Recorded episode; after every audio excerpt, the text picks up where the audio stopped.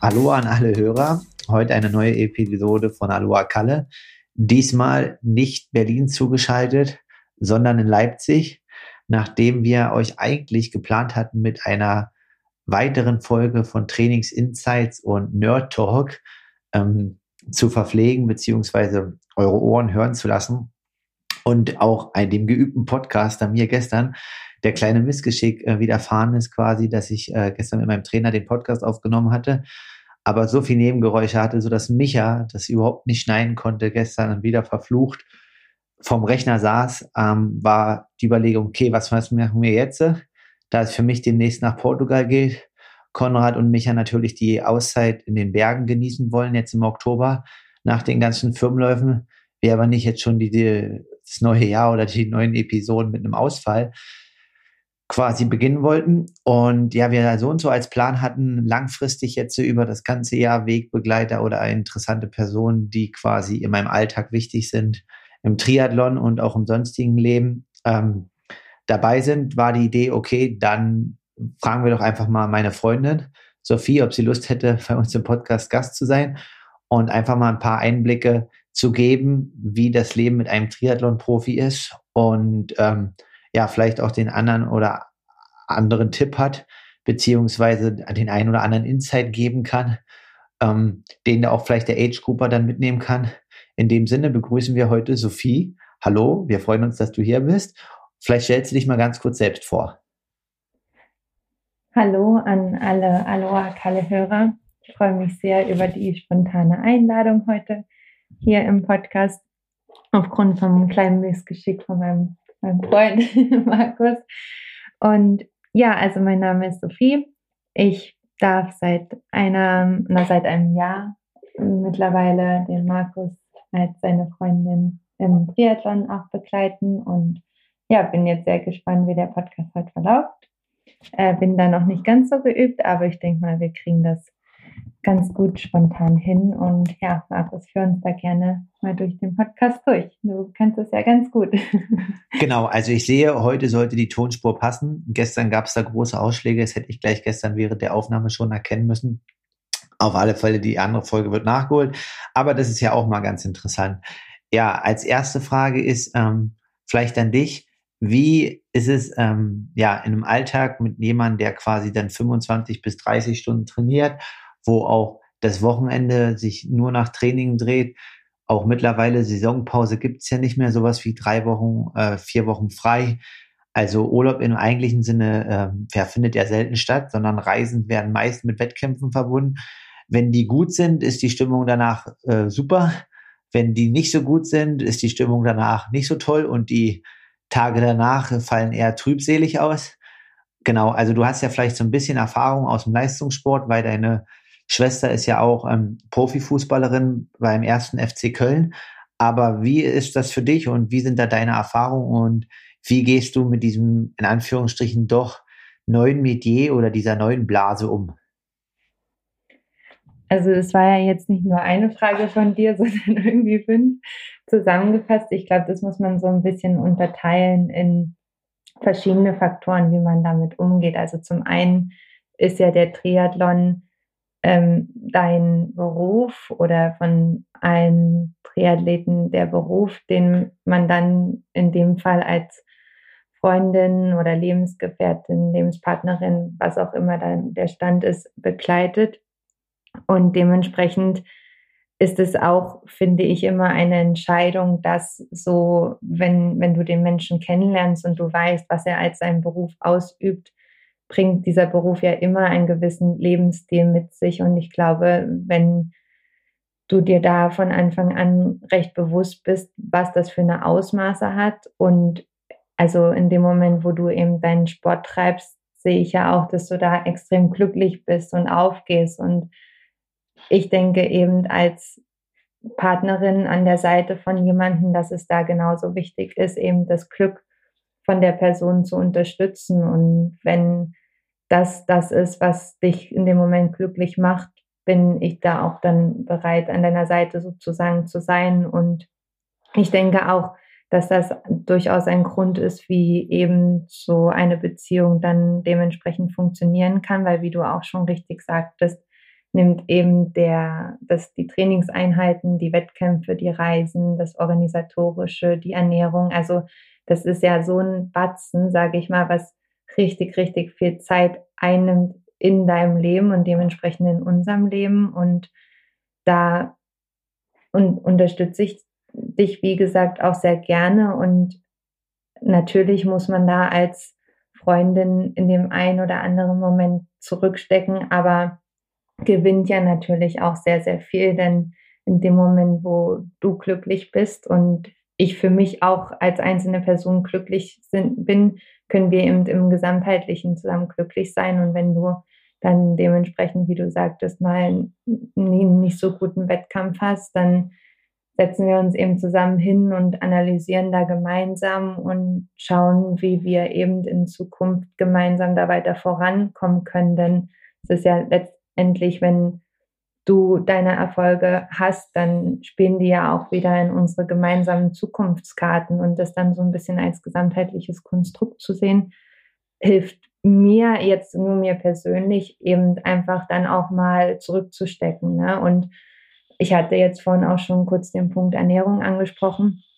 Das ist ja auch was, wo eben Sportler sich von anderen äh, Berufen total unterscheiden, weil ihr eben äh, viel Carboloading macht, dann ihr die verschiedenen Nährstoffe darauf achten solltet, dass ihr die zunehmen, weil ihr eben auch im Training gerade da viel rauspulvert und so. Und das ist wahrscheinlich ja auch ein Ernährungsstil von der Menge her einfach, was du da zu dir nimmst, was ich als, also oder was generell auch Sportlerfrauen wahrscheinlich gar nicht äh, zu sich nehmen. Und das ist halt einfach eine Einstellung, die man sich annehmen kann und als Lifestyle sieht. Und also das, was man zurücksteckt, sage ich mal, habe ich das Gefühl, kriege krieg ich eben aber dafür in der fünffachen Portion irgendwie als, äh, also auch wieder zurück, indem man eben äh, viel unterwegs ist und reist und also es hat doch alles irgendwie im Leben so ein bisschen was Positives oder halt was vermeintliches Negative, aber auch das Negative kann man ja in dem Moment einfach als gutes Wachstum und als was Positives sehen. Ja, auf alle Fälle vielen, vielen Dank erstmal dafür. Genau, also das waren jetzt äh, so Punkte, wie du das ähm, im Alltag meisterst. Und da ist jetzt nochmal die Frage, ja, eigentlich selber, ähm, was, was reizt dich am Triathlon, beziehungsweise jetzt, wo nachdem du das ein Jahr lang kennengelernt hast, vorher war ja das noch nicht wahrscheinlich so bekannt, quasi, was ist für dich die spannendste Disziplin oder wie erlebst du aus deiner Sicht so einen Wettkampf, wenn du als Betreuer mit bist? Also ich erinnere mich noch das erste Mal bei einem Wettkampf, da ähm, warst du relativ unsicher, hast Daniel noch häufig kontaktieren müssen, was du mir sagen musst, was man da alles falsch machen kann. Aber ähm, ja, das hat ja dann doch ganz gut geklappt, aber vielleicht ja da uns nochmal einen Einblick. Und dann kommen wir nochmal zurück zu dem Thema, ähm, ja, der Alltag. Also ich glaube, dass ich Daniel nach wie vor für immer, wenn wir auf Wettkämpfen sind, auch weiterhin kontaktieren werde. Einfach weil ich die Expertise im Triathlon nicht habe und natürlich mich in viele Sachen reindenken kann, was die Unterstützung angeht. Aber in dem Moment könntest du da auch jede andere Sportart machen. Ne? Also ich unterstütze dich da, wo du mir in dem Moment sagst, unterstütze mich da bitte. Und klar kann ich mir dann so Sachen ein aneignen, wie irgendwie mal die Kette zu wechseln ne? oder dir deine Gels vorbereiten und so Sachen, die, die ich dann gerne als Support mache. Aber also ich sehe mich jetzt nicht in der Position, mich irgendwann als Triathlon-Profi-Frau oder äh, mit wirklich dollen Know-how äh, ja, zu, zu sehen. Und deswegen werde ich nach wie vor immer Daniel da kontaktieren. Und ich bin, wie du weißt, ja auch jemand, der diese Hektik, die beim Wettkampf und diese Anspannung, die vor dem Wettkampf ist, und ja auch schon wirklich, also nicht nur knapp vorm Wettkampf, sondern du trainierst ja ähm, in verschiedenen Trainingsperioden ähm, und so drei Wochen vor einem Wettkampf fängt es ja schon an,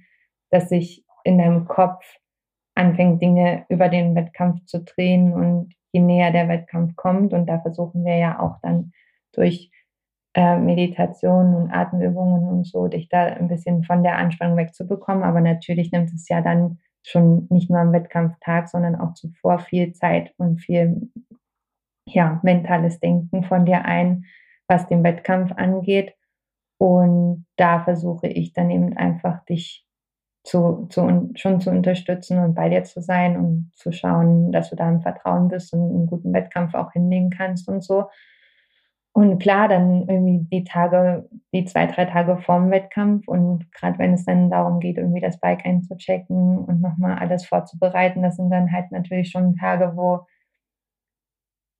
ja, wo, wo sehr viel ähm, dann auch zu tun ist und gerade am Wettkampftag, wo dann alle irgendwie von A nach B nochmal rennen und da nochmal was vorbereiten und so, das ist jetzt nicht eine Umgebung, wo ich mich 100% wohlfühle, sage ich mal. Aber da bin ich dann halt auch an deiner Seite. Aber ich bin natürlich auch immer froh, wenn da noch jemand mit ist. Das heißt, ja, wie ein Daniel oder ein Dirki, der, ein Dirk, der Fotograf ist und dich da auch unterstützt. Also ich bin da eigentlich eher zufrieden, mich ein bisschen aus der Hektik rauszunehmen und dann eher ein bisschen der Ruhepol zu sein. Ja, jetzt haben wir das nochmal. Ähm, was mir gerade noch rückblickend einfällt, ist, wie hast ja vorhin das Leben quasi charakterisiert mit mir als Profi, der er hat zwei bis drei Einheiten trainiert. In der letzten Woche waren es dann halt auch um die 30, 35 Stunden, auch ähm, das ganze Wochenende. Und hast es ja ganz gut beschrieben, wie du damit umgehst und für dich auch quasi da sehr viel Positives nimmst. Aber viele unserer Hörer sind natürlich auch äh, Altersklassenathleten, haben teilweise eine 30-Stunden-Job oder 40 Stunden, wenn nicht sogar noch mehr, haben aber trotzdem ja wahrscheinlich mindestens die gleiche Leidenschaft oder sogar noch mehr, weil ähm, sie ja quasi noch einen viel strikteren Zeitplan brauchen und die Regeneration oft zu kurz kommt. Ähm, ja, was kannst du vielleicht den Athleten mitgeben für sie selber, dass sie quasi ähm, ja gucken, was ihr Umfeld macht und wie es darauf reagiert und auch vielleicht ähm, für die Leute wie Partnerinnen und Partner, ähm, ja, wie es halt ist, wie, wie würdest du es dir vorstellen, quasi, wenn jemand noch berufstätig ist wir hatten mit dem einen oder anderen Amateur jetzt auch schon Begegnung, der mit den Trainingslagern war, wo dann auch noch ähm, ja, Beziehungen, Kinder und so weiter eine Rolle spielen. Was wäre da dein Einblick oder ja, hast du da vielleicht den einen oder anderen Tipp für diejenigen?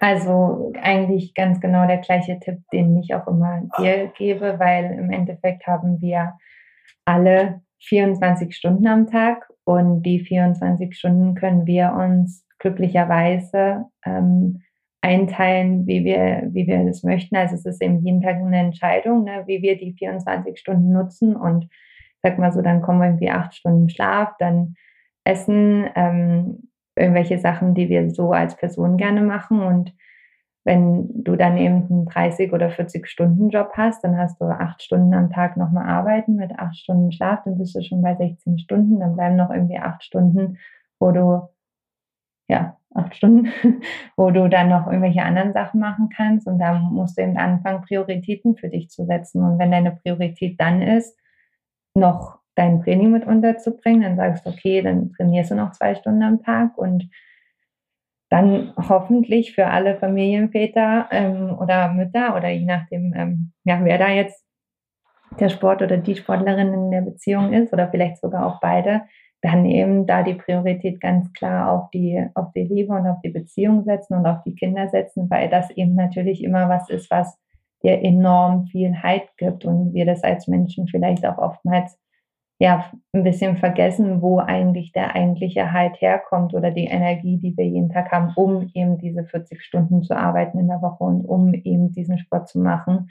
Ähm, da sind die Energiepole, sage ich mal, oftmals eben die Familie und die haben es halt auch ganz klar dann ähm, verdient, auch eine Priorität zu sein. Und dann dürfen eben so Sachen wie, weiß ich nicht, ähm, irgendwelche Social Media Sachen oder irgendwelchen anderen Leuten gerecht werden oder irgendwelche Rechnungen, die eigentlich noch eine Zahlungsfrist von einer Woche haben. Also sowas halt alles so, so Kram eben, was man durchaus auf einem anderen Tag legen kann, das darf halt dann in dem Moment nicht priorisiert werden. Und so wie wir uns halt aktiv dazu entscheiden, jeden Tag Sport zu machen, also du, ich nicht, aber so wie ich mich für Dinge aktiv am Tag entscheide, ist eben die Entscheidung auch aktiv, sich Zeit für eine Familie oder für die Kinder zu nehmen. Und das haben sie, denke ich, auch verdient, weil sie geben eben auch ganz, ganz viel. Also mein Tipp, kurz gefasst, ist eigentlich Prioritäten setzen ähm, in dem, was man macht. Okay, also ich höre daraus, dass du quasi eigentlich ein absoluter Fan bist davon, dann quasi nach dem Training für alle Altersklassenathleten um 20, äh, 21 Uhr dann auch noch die Days Updates auf Facebook, ähm, Strava und Instagram zu kontrollieren und dort Likes und Kudos zu verteilen. Sehe ich das richtig? Wenn das die Priorität von der Person ist und das dem Menschen oder dem Athleten dann auch die Energie gibt, die er braucht. Aber ich glaube halt, dass die digitale Welt äh, nichts ist, was wir vor der Familie oder vor unseren Kindern oder auch Freunden priorisieren sollten. Und dementsprechend ja, kann, würde ich also arbeiten, trainieren und dann ganz klar Telefon weg und Fernseher aus und lieber dann irgendwie Zeit mit der Frau oder mit dem Mann oder mit dem Kind dann nochmal verbringen. Also ich denke eben einfach und natürlich fällt uns das oftmals schwer, weil wir dann das Gefühl haben, wir verpassen irgendwas, aber das, was die Menschen in unserer Umgebung uns geben, also Familie, Freunde, ähm, oder auch mal ein gutes Buch lesen oder mal meditieren oder so bin ich ja ein ganz großer Fan von, weil neben den Dingen, die wir im Außen tun, ist es natürlich auch wichtig, uns selbst mal Zeit zu schenken. Und ich glaube, beim Sportler ist das eben oft die Zeit, die man dann im Sport hat, die man sich selbst schenkt, dann ist das genug. Und wenn man das aber nicht tut, dann ganz klar sich auch mal für sich selbst einfach Raum am Tag nehmen. Und wenn es nur 20 Minuten sind oder 10. Okay, ja, danke dafür. Ähm, auf alle Fälle ein sehr, sehr tiefer Einblick und ja, erstmal so ein bisschen allgemein und jetzt äh, kommen wir wahrscheinlich heute in einer kurzen Folge noch, aber zu einem sehr interessanten Thema. Das, was ich äh, hier wahrscheinlich noch nie so angesprochen habe im Podcast, aber für alle Triathlon-Fans, Hörer und so weiter wahrscheinlich signifikant ist.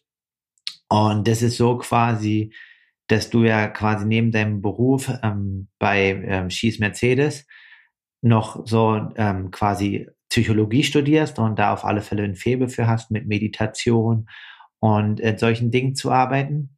Ja, und ich mir das ein oder andere Mal sagen lassen muss oder hören muss, dass ich doch wohl ein etwas sensiblerer Athlet bin. Ähm, qua, als Triathlet ist man immer steinhart nach außen und so weiter.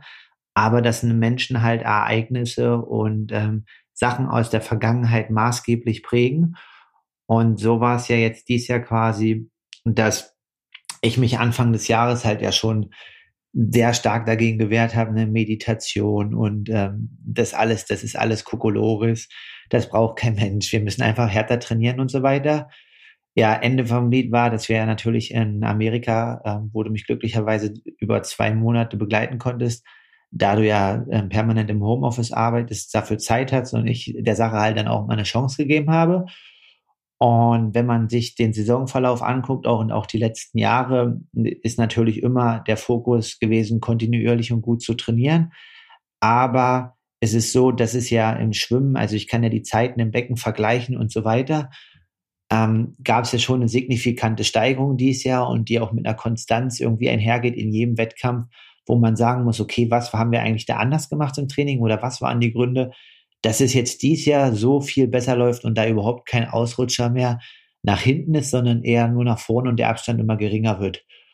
Und ja, dann sind wir da quasi über Gespräche und vier Reden auf ein Ereignis gekommen, als ich damals quasi mit Triathlon angefangen habe. Mit 13 Jahren gab es halt einen Trainer ähm, in Stendal. Also das ist in der Altmark. Da wollte ich dann gern, nachdem ich nur laufen war, schwimmen. Und ja, das war dann halt, dass er meinte, so, er hatte, hätte angeblich mit Franz Beckenbauer als Kind äh, Fußball gespielt in Bayern. Franz Beckenbauer ist einer der best, weltbesten Fußballer geworden und hatte mich halt das erste Mal schwimmen sehen, als ich dort alleine ins Becken gesprungen bin und meinte zu mir, ja, ich werde meinem Leben halt nie unter einer Minute 30 auf 100 Meter schwimmen. Und dieses Ereignis war dann halt quasi so prägend, dass es ja irgendwie in meinem Unterbewusstsein die letzten Jahre und auch wahrscheinlich ja eine ganze Weile halt sehr dominant war und ich dann ja teilweise ja dann immer dienstags oder mittwochs dort von meinen Eltern hingefahren wurde zur Schwimmhalle, die Schwimmgruppe dort trainiert hat und ich halt mein eigenes Ding dort gemacht habe, was natürlich aber als Kind dann mit 12, 13, wo man dann immer die Wahrnehmung hat, okay, man gehört halt nicht zu der Gruppe dazu. Und im weiteren Verlauf haben wir zum Beispiel analysiert im Training, dass ich zum Beispiel, wenn ich in einer Gruppe schwimme, schon beim Abstoßen von der Wand einfach akzeptiere, dass ich eine Länge hinter einem bin. Also es geht dann gar nicht darum, dass ich quasi, ähm, ja, dass jedes Set oder jede Serie ein Wettkampf ist, sondern dass man sich einfach gleichzeitig auf ab abstößt und mit den anderen halt mitschwimmt. Und ähm, ja, das war halt einfach dann, wo du dann gesagt hast, okay, da muss irgendwie was sein, ähm, dass ich halt damals daraus schließe, ich gehöre nicht zu der Gruppe dazu. Ich bleibe ähm, im Schwimmen erstmal nicht so gut oder ich akzeptiere das. Und inwiefern denkst du, ähm, kann das anderen Triathleten in ja, ihr verschiedenen Disziplinen wie Lauf, Rad und Schwimmen weiterhelfen? Ich kann auf alle Fälle sagen, dass wir das ja glücklicherweise mit Meditation und Hypnose umschreiben konnten und es mir sehr, sehr viel gebracht hat. Aber inwiefern siehst du da großes Potenzial für alle Athleten auf dieser Welt? Also ich glaube, ich kann mich auch noch ganz gut an die Situation erinnern, wie wir überhaupt auf dieses Schwimmthema mal gekommen sind, weil da waren wir hier in Deutschland und ich rief dich, glaube ich, an, als du auf dem Weg irgendwie vom Schwimmtraining mit noch zwei anderen Athleten zurück nach Leipzig warst, weil ihr dann noch in Bad Lausig äh, trainiert hattet. Und dann fragte ich dich so, ja, wie lief denn das Schwimmen? Und dann hattest du mich so ganz, ganz doll, äh, ja, wie ab, ja, abgewiesen und so ein bisschen, also bist gar nicht auf meine Frage eingegangen. Und das fand ich dann ein bisschen komisch, weil du eigentlich ja jemand bist, der sehr, sehr glücklich von, von Trainingseinheiten zurückkommt und dann auch immer erzählt, wie es, lief und wie du dich gefühlt hast. Und an dem Tag war das dann eben dementsprechend nicht so.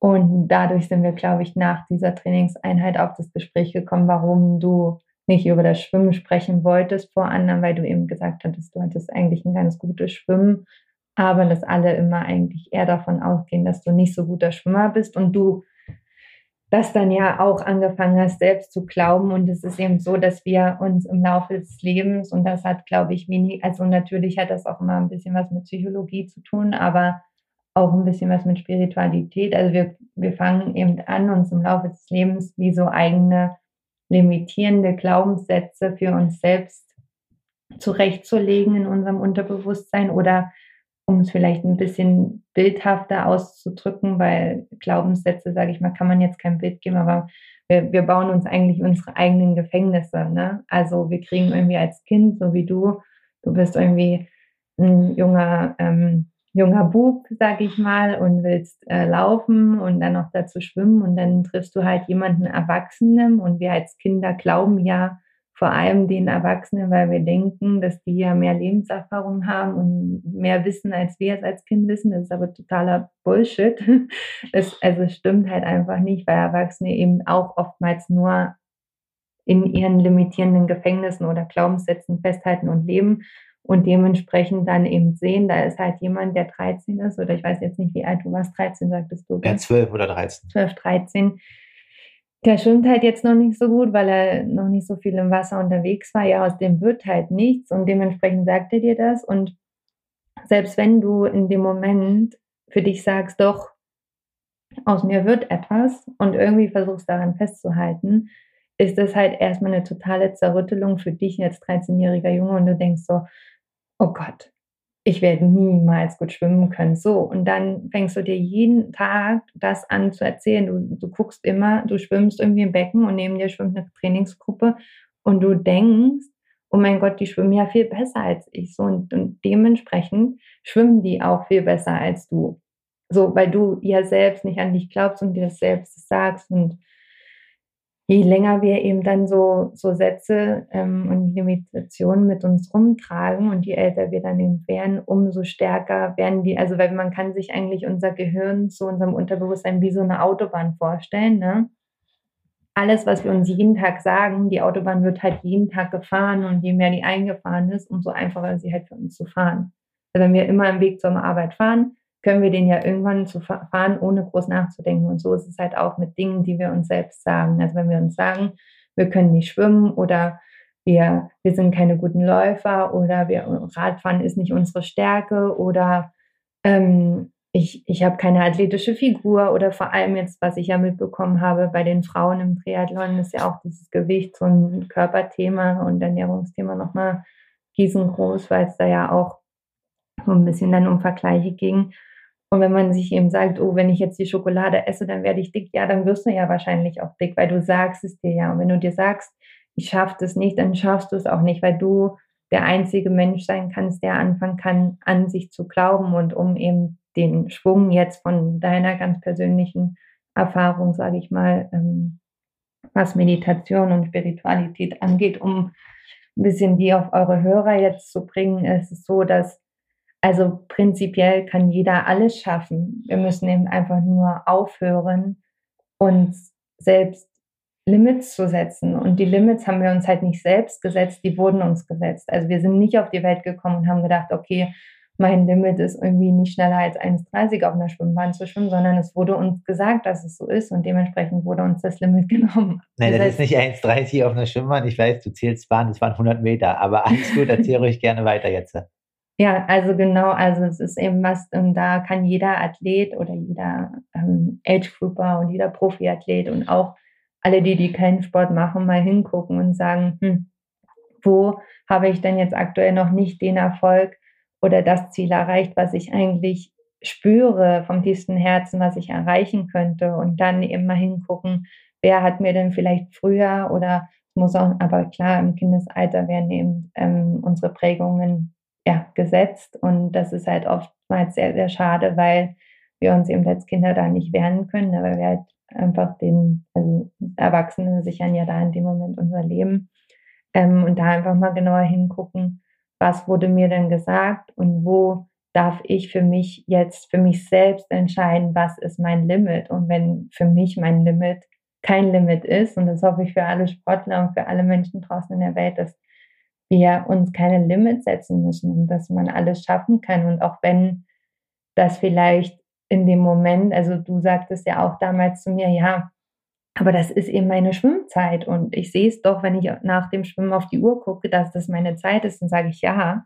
Aber wir können nicht immer nur das glauben, was wir sehen und im Wettkampf ist es halt noch was ganz anderes, weil da musst du dir eben dann sagen, ich schwimme vorne mit und ich gehöre zu der Gruppe dazu und dann sind es eben einfach oftmals diese unerklärlichen Gründe und unser Mindset, was uns eben dann zu diesem Erfolg gebracht hat. Und ich weiß, dass Jan Frodeno damals, ja, als er, glaube ich, Olympia gewonnen hatte, auch gesagt hat, er hat sich vorher so viel mentales Zeug reingezogen, dass man richtig gespürt hatte bei Olympia, und jetzt kriege ich Gänsehaut, weil das, glaube ich, ein schönes Erlebnis war, dass niemand an ihm vorbeilaufen konnte, weil er gesagt hat, er wird dieses Ding gewinnen. Und dann hat er es dementsprechend gewonnen. Das hat so viel Mental Power bei ihm gehabt. Und so ist es mit allen Dingen, ähm, die, die ich im Sport denke, die zum Erfolg führen können. Neben, der, neben dem Training natürlich.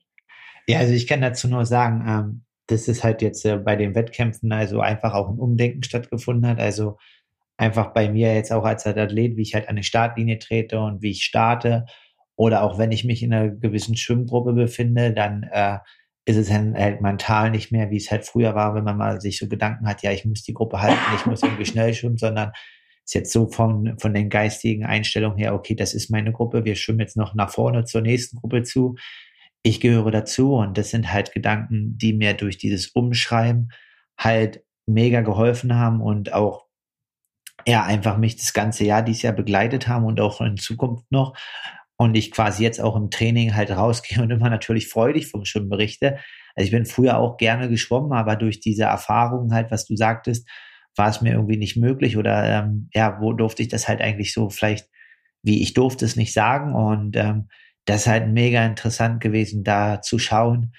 Und ja, wir sehen halt zum Beispiel Lionel Sanders, der das natürlich sehr, sehr publik macht und immer sagt, no limits, no limits, no limits in seinen Videos und in seinen Trainingssets, aber im Endeffekt ähm, ist es wahrscheinlich genau dieser mentale Zustand, den er sich dann immer wieder, ähm, und den er sich immer wieder hineinversetzt und den er erreicht.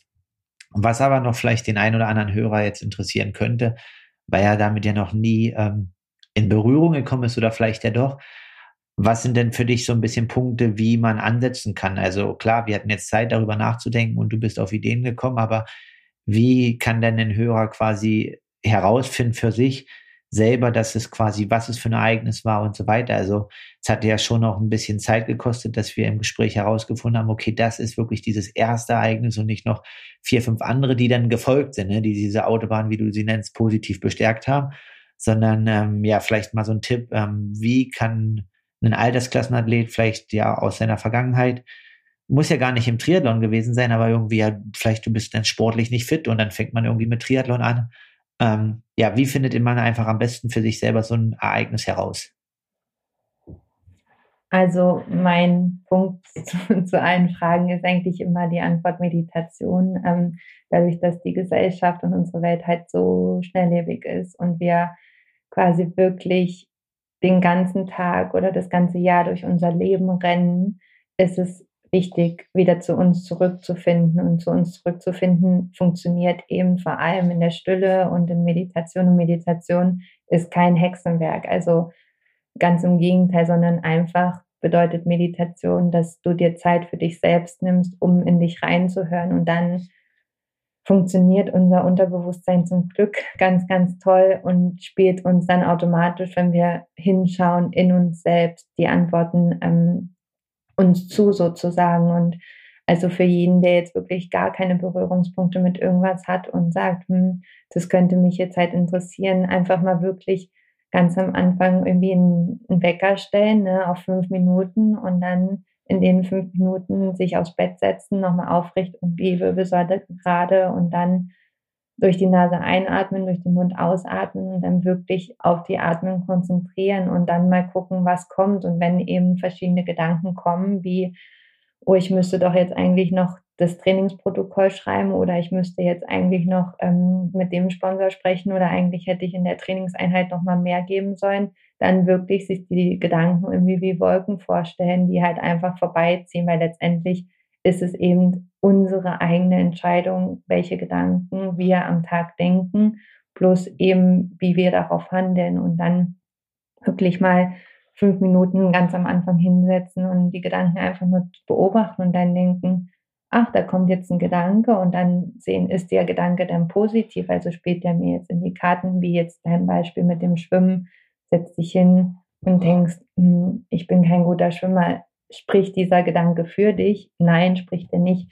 Okay, was kann ich tun, um diesen nicht für mich sprechenden Gedanken umzuwandeln in für mich kraftvollen Gedanken und dann wie zum Beispiel zu sagen, ähm, ich bin eins mit dem Wasser, ich schwimme in der Gruppe mit, ich kann im Schwimmen mein, mein Tempo oder weiß ich jetzt nicht, wie ihr das dann nennt, sondern meine Schwimmkraft äh, verbessern, indem ich ähm, ja eins mit dem Wasser bin. Also da einfach für sich selbst ein bisschen gucken, welche positiven Gedanken kann ich über diesen negativen Gedanken stellen und dann auch im Alltag wirklich diesen Gedanken, wenn er wieder negativ kommt, mit dem für dich bereitgelegten positiven Gedanken überschreiben. Und je öfter wir das überschreiben, wird es wieder auch zur Routine, eine neue Autobahn, wie ich es jetzt vorhin gesagt habe.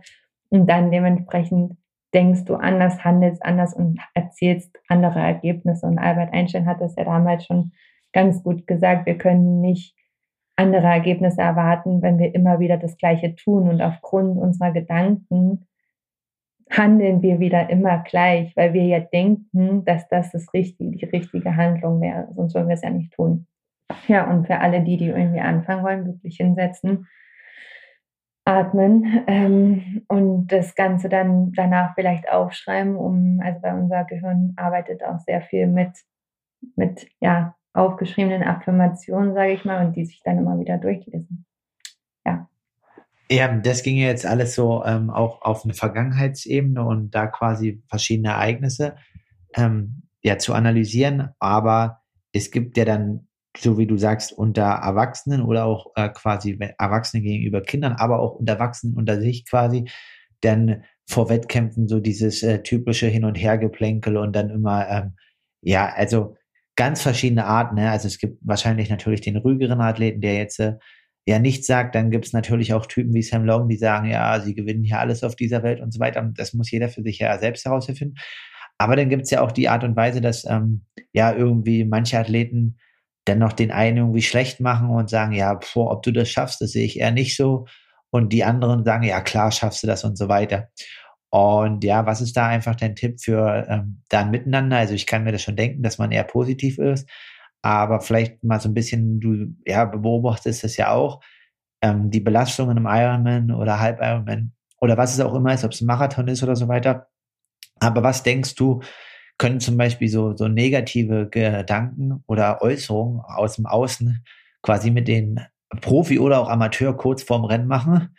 Ähm, ich bin ja auch zum Beispiel jetzt ein Typ, der mittlerweile sagt, okay, ich versuche dem Trubel einfach aus dem Weg zu gehen und sagen, okay, ich will einfach nicht so viel Einfluss von außen vom Wettkampf zu haben, sondern meist irgendwie eine Wohnung oder ein Airbnb, was jetzt nicht eine Woche vorher direkt an der Promenade ist, sondern ein bisschen weiter weg, dass ich halt wirklich bei mir sein kann und mich konzentrieren muss und nicht hier noch da noch das noch und so weiter, sondern einfach ähm, den Fokus auf sich. Aber ja, was ist dein Tipp auch für ähm, andere?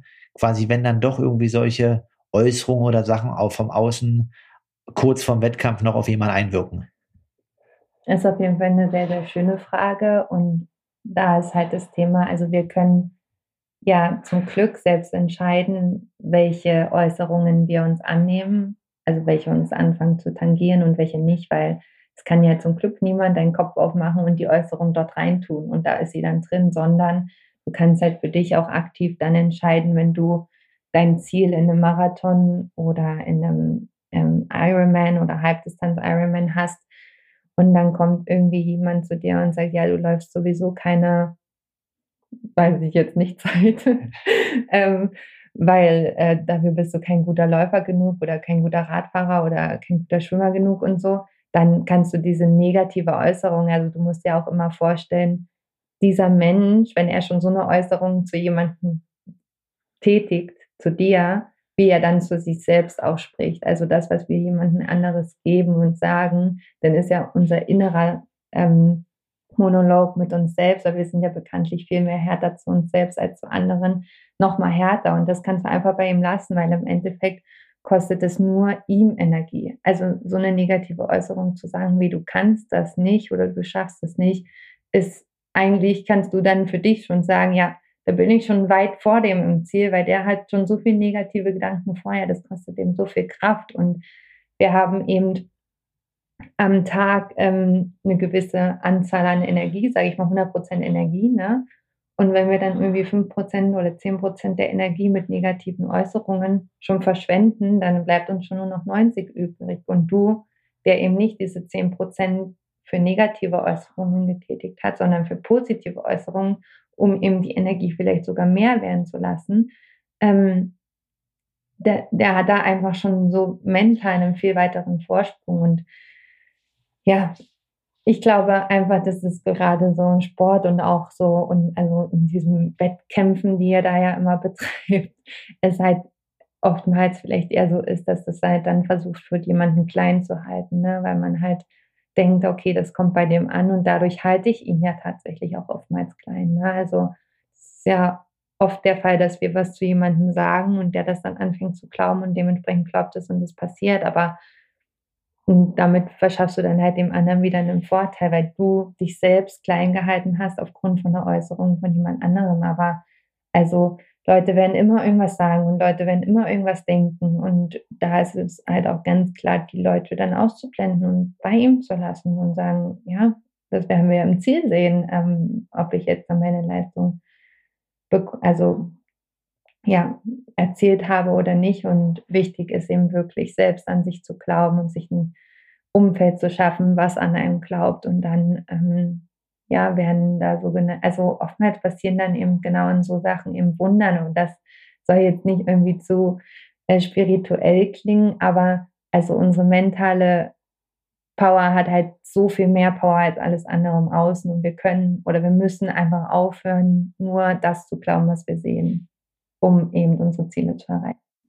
Ja, also ich kann da auch noch eine kurze Sache sagen zu diesem Ereignis. Das fällt mir auch gerade wieder hin. Es geht mal wieder auf, auf das Thema Schwimmen zurück. Ähm, das war vom Ironman in Tulsa. Da war zwei, drei Tage vorher, ähm, ja, waren alle Profiathleten äh, schwimmen quasi. Und wie ich schon sagte, nicht nur im Amateurbereich, sondern auch im Profibereich wird mal die ein oder andere Spitze verteilt. Und da war noch ein anderer deutscher Profiathlet der quasi meinte, ähm, also den ich ganz gut kenne und der meinte, ähm, ja, der hat irgendwie Sprints geschwommen. Ich hatte ihn halt gefragt, was er schwimmt und dann meinte ich so, ähm, ja, ich schwimme jetzt mein Set und meinte quasi in dem Sinne, ähm, er fragte ich ihn, ob er gerne vor möchte und dann meinte er, äh, ja, warum ich das frage, so nach dem Motto, er schwimmt doch so und so schneller. Ich so, ja, das glaube ich aber diesmal nicht. Und das war halt einfach so eine ganz andere Äußerung. Also früher hätte ich dazu gar nichts gesagt. Und ähm, diesmal habe ich ihm halt einfach gesagt, ich glaube nicht, dass er schneller schwimmt im Wettkampf. Und so war es dann halt auch, ne, in dem Rennen. Also es war dann einfach so, dass quasi er davon ausgegangen ist, halt diese Spitze zu verteilen. Ich aber diesmal natürlich komplett anders reagiert habe und das einfach nur zwei, drei Tage vorher im Training war. Und ähm, ja, im Wettkampf hat es sich dann bewahrheitet, dass es halt kein Riesenunterschied war. Dementsprechend ist da meiner Meinung nach auch was dran, auch wenn das Ganze manchmal für mich immer noch nicht fassbar ist und ich da vielleicht manchmal ein bisschen zu rational bin. Aber mir hat es auf alle Fälle unheimlich geholfen. Und ähm, ja, wenn ihr da irgendwie Interesse habt, da noch weiter zu vertieft zu sein oder was zu hören zu wollen, dann gebt uns gerne Feedback. Vielen, vielen Dank erstmal. Also es war jetzt ja gar nicht so viel ähm, Podcast auf der Beziehungsebene, wie der Alltag ist, aber auf alle Fälle, glaube ich, ein ganz, ganz interessantes Thema für viele Athleten, wo sehr, sehr viel Potenzial steckt. Und ich hoffe, es hat dir auch Spaß gemacht, darüber zu sprechen. Sehr gerne. Ähm, und ich hoffe, dass demnächst dann die Folge mit Daniel, die ursprünglich hier geplant war, klappt. Und ich freue mich über jede weitere Einladung, um weiter mit euch oder auch mal mit Konrad und Micha zu quatschen. Naja, das war jetzt nicht, dass du denkst, äh, das war jetzt äh, quasi eine Notlösung. Ich denke, das war mindestens genauso wichtig wie das Trainingswissenschaftliche, weil, wie du schon sagst, der Kopf spielt eine ganz große Rolle und auch Andreas Rehlert meinte, ähm, Hawaii quasi gewonnen hat das nicht. Er stand aber ja fünfmal auf dem Podium, meinte, ähm, das ist alles 90 Prozent Kopfsache. Und das ist ja im Endeffekt auch, worüber du hier sprichst und wo du dem Hörer und auch natürlich mir schon noch ähm, ein Stück helfen kannst und äh, das dann auch zu einer Weiterentwicklung führt. In dem Sinne, Aloha, wir hören uns und Grüße. Vielen Dank, bis bald.